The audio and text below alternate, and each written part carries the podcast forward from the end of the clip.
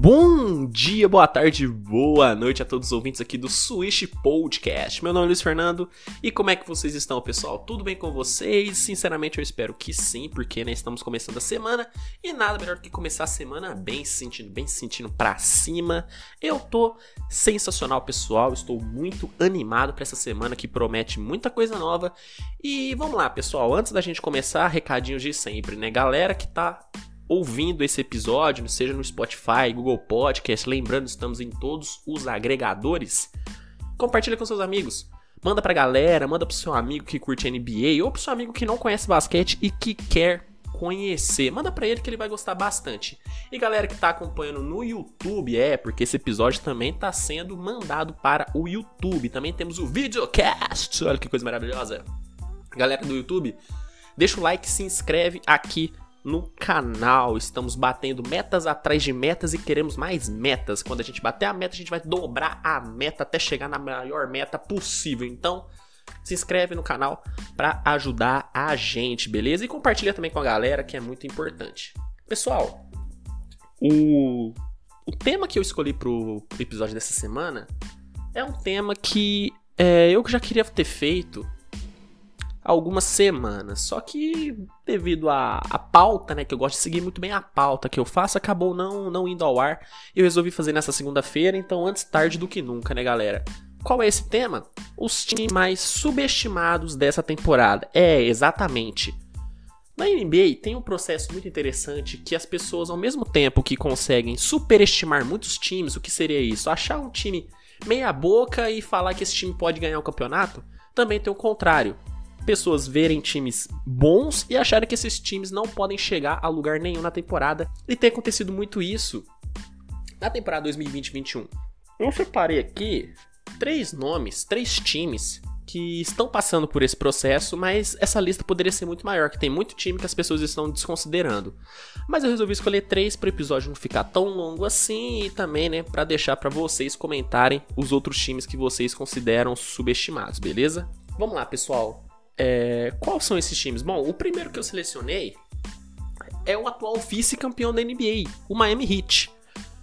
Eu acho muito engraçado as pessoas pegarem o, o vice-campeão da NBA na última temporada, um time que fez uma final ok contra o Lakers e tirar totalmente da disputa do leste em si, né? As pessoas tiraram Miami desconsideraram o Miami Heat. E isso é um absurdo para mim. Ok, o Miami deu motivos para essa desconfiança? Deu.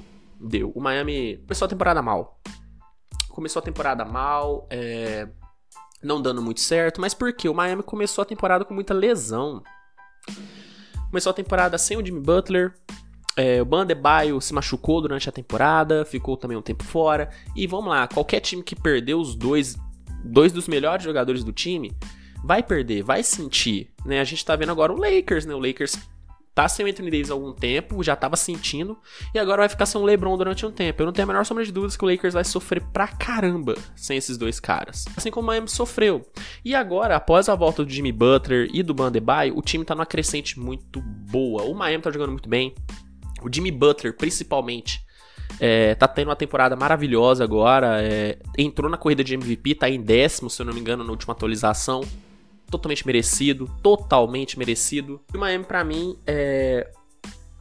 volta a brigar. O Miami tá no top 5 na Conferência Leste, tá com um recorde de 22 vitórias e 21 derrotas, e nas últimas 10 partidas tá com um recorde de 6 vitórias e 4 derrotas. Não é o melhor recorde do mundo, porém eu vejo o Miami crescendo muito. Eu vejo o Miami crescendo muito é, principalmente nos playoffs. É um time que se cria muito bem nos playoffs. A gente viu na última temporada, né? É, o Miami não teve uma temporada regular tão boa. Chegou nos playoffs, fez o que fez. É, despachou grandes times na, nos playoffs, incluindo Boston Celtics e Milwaukee Bucks. E chegou na final muito boa contra o Lakers. Isso vai acontecer com o Miami. É, é uma chance muito muito grande do Miami realmente se tornar um dos melhores times do leste. Eu acredito muito nisso. E para mim é um time que tem tudo para realmente voltar a ser mais falado. Não tem sido isso, não tá acontecendo isso, mas eu acho que o Miami, se perguntar, Luiz, você acha que o Miami Vai decepcionar nos playoffs? Para mim não. Para mim Miami vai ser muito competitivo nos playoffs e tem chances reais de bater uma semifinal de, de conferência, pelo menos na minha opinião. Então Miami para mim deveria estar tá sendo mais falado nessa conferência leste do que tem sido. É um time que está sendo muito subestimado e é um erro. Continuando a conferência leste, temos o time que para mim é o mais subestimado. Para mim é o time que ninguém tá falando, ninguém tá botando fé, ninguém tá acreditando que é o Milwaukee Bucks de Giannis Antetokounmpo. O Milwaukee, é, do mesmo caso do Miami, o Milwaukee deu motivo para essa desconfiança. Por quê? Começou a temporada mal. Começou a temporada mal, começou perdendo jogos bobos, um time não mostrando um basquete tão bom assim, as pessoas não confiando muito no Mike Budenhauser, só que agora mudou.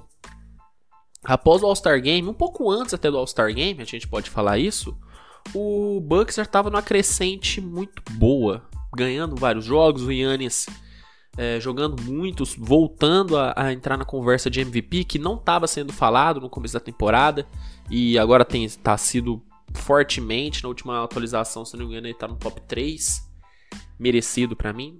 É, foi MVP no All-Star Game, jogando demais e tá jogando muito nesses últimos jogos. O Milwaukee tá com um recorde de 27 vitórias e 14 derrotas. E as últimas 10 partidas, o Milwaukee tá com 9 vitórias e apenas uma derrota. Dentre essas vitórias, uma vitória muito boa contra o líder na Conferência Leste, o Philadelphia 76ers. É impressionante. O Milwaukee tá apresentando um basquete muito bom. Jogadores importantes estão se encaixando novamente no time. É, novamente não, né? Estão se encaixando agora no time. Caso de Drew Holiday, que demorou, né? Demorou para se adaptar ao estilo do Bucks de jogar. Ele vinha de um, um, estilo do Pelicans, onde ele tinha a bola na mão o tempo todo, então ele teve que se adaptar a deixar a bola agora com, totalmente com Yannis.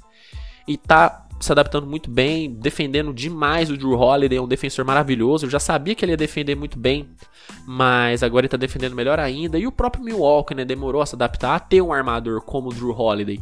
Porque era um time que tinha o Eric, Eric Bledsoe, que era um jogador muito explosivo, né? A todo momento ele ia pra ia pra bandeja, pro contrato, contato.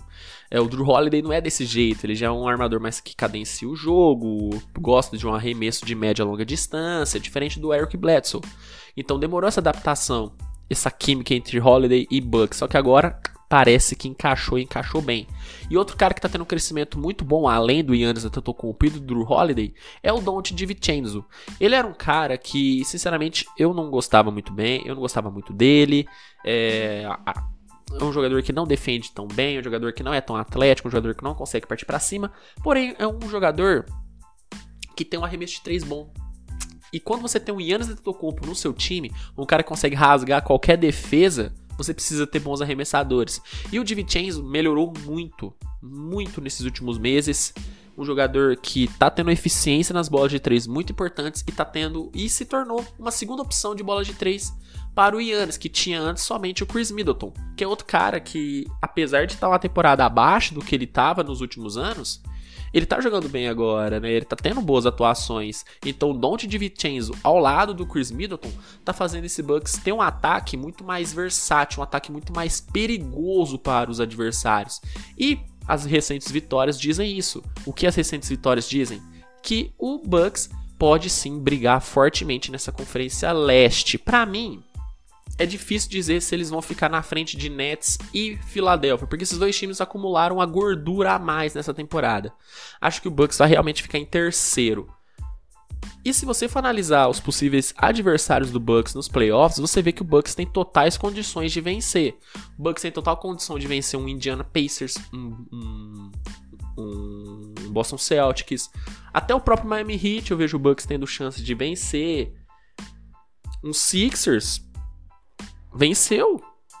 O que impede vencer de novo? E o Yannis está jogando muito. Eu quero deixar isso muito bem claro. O Yannis está jogando nível MVP novamente. Tá tendo números impressionantes. Seu número de assistências nessa temporada tá absurdo. A sua eficiência, até nos arremessos de longa distância, que sempre foi o, o grande nêmesis do Antetokounmpo, né? A sua defesa, o seu, o seu arremesso de três pontos, melhorou bastante bastante mesmo.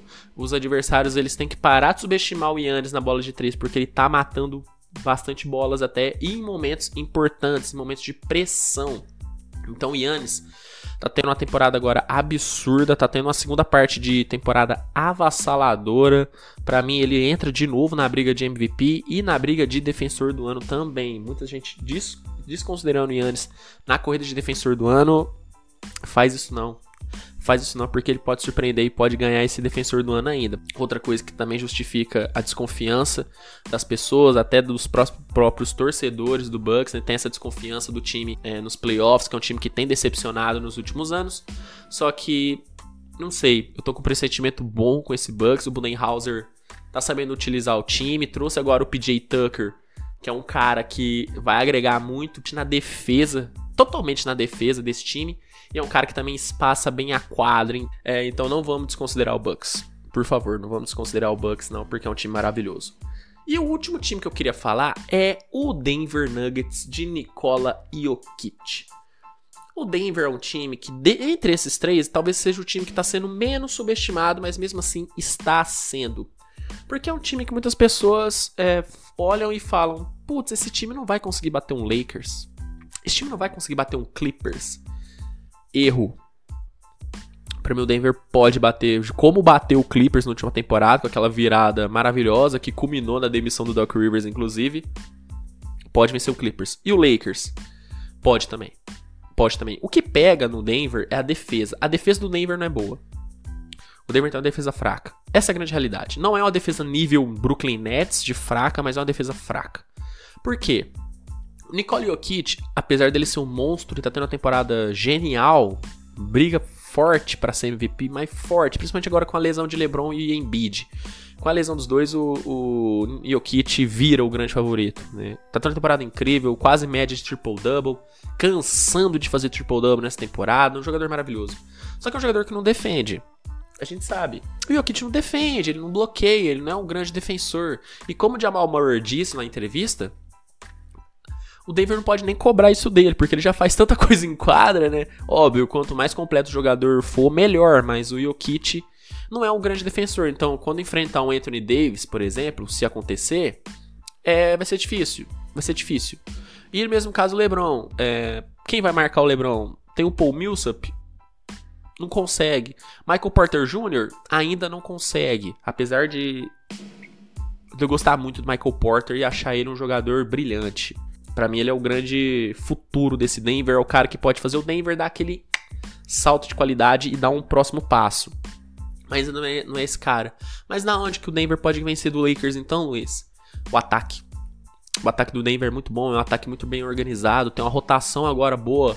É, com o, o Campazzo, que tá tendo um ano muito bom, esse armador, que é muito legal de se ver jogar, né? Armadores, euro, é, armadores gringos, né? Já falar europeu, né? Europeu armadores gringos são muito bons de ver jogar, né? E o Campato tá tendo um ano muito interessante com o Denver. O, uma peça que para mim o Mike Malone tá demorando para utilizar é o Bol Bol, cara. Eu acho que teria que usar mais o Bol Bol. É um cara que agrega bastante na defesa, porque é gigante, então ele pode ser um protetor de aro muito bom. E ele é muito versátil no ataque, ele tem uma versatilidade muito boa. Eu ainda acho que o Malone vai fazer a mesma coisa que fez com o Michael Porter, vai utilizar o Bol Bol mais nos playoffs assim como utilizou o Michael Porter na última temporada. Mas tá demorando para utilizar. E o time tem um ataque que conta com o Michael Porter Jr., o já citado, que é um, um jogador muito versátil também, um cara que consegue infiltrar, consegue ir para bandeja, um cara que tem um arremesso de longa distância bom, média distância melhor ainda e é extremamente atlético. Então é um cara que funciona muito bem nesse Denver mas muito bem nesse Denver e tá jogando bem pra caramba, pra caramba. E além de contar com o Nicole Jokic, que é um cara que não, dificilmente faz menos de 30 pontos e dá menos de 10 assistências no jogo, e sendo pivô é impressionante. E um Jamal Murray, que a gente sabe que no momento em que ele aquecer, dificilmente vai ser parado. Ele é inconsistente. É um armador que não defende, é um armador que no mesmo jogo pode fazer 16 pontos e no outro fazer 30, 40, 50. Pode acontecer, como já aconteceu. Eu acho o Jamal Murray um baita de um jogador, um armador, cara, que as pessoas criticam muito ele, veem muito pouco das coisas boas que ele faz. E é um time muito forte, o Denver, 25 vitórias, 17 derrotas e nas últimas 10, 8 vitórias e 2 derrotas apenas. O Denver tá muito bom. Para mim o Denver vai brigar para nas cabeças da Conferência Oeste, vai brigar por um quarto lugar, terceiro até agora, né, com o Lakers que tende a perder bastante jogos, né, sem LeBron e Anthony Davis, às vezes o Denver pode aproveitar isso e uh, subir pro top 3, pode acontecer. E é um time que vai brigar, vai brigar, vai ser chato enfrentar o Denver nos playoffs, bem chato mesmo. É, o Mike Malone tá tendo um, um trabalho muito bom nesse Denver, muito bom. E o Jokic é um cara imparável. É um cara tá jogando muito, briga tranquilamente pro MVP e faz do Denver uma equipe melhor. E bom, pessoal, esse foi o episódio dessa semana. Eu espero sinceramente que vocês tenham gostado. E aqueles recadinhos de sempre: deixa o like, se inscreve no canal, ativa notificações caso você queira receber aquela notificaçãozinha, aquela mensagenzinha sempre que tiver vídeo novo aqui no canal, fechou? Aproveita e me siga nas redes sociais, arroba vamos trocar uma ideia por lá. Trocar uma ideia por lá, pode, pode ter uma interação muito boa. Vocês podem mandar sugestões de vídeos e tudo que vocês quiserem, beleza? Então me segue lá que é muito legal. E no mais é isso. Acompanhe meus outros projetos, vai estar tudo na descrição do YouTube. E até o próximo episódio, hein? Tchau!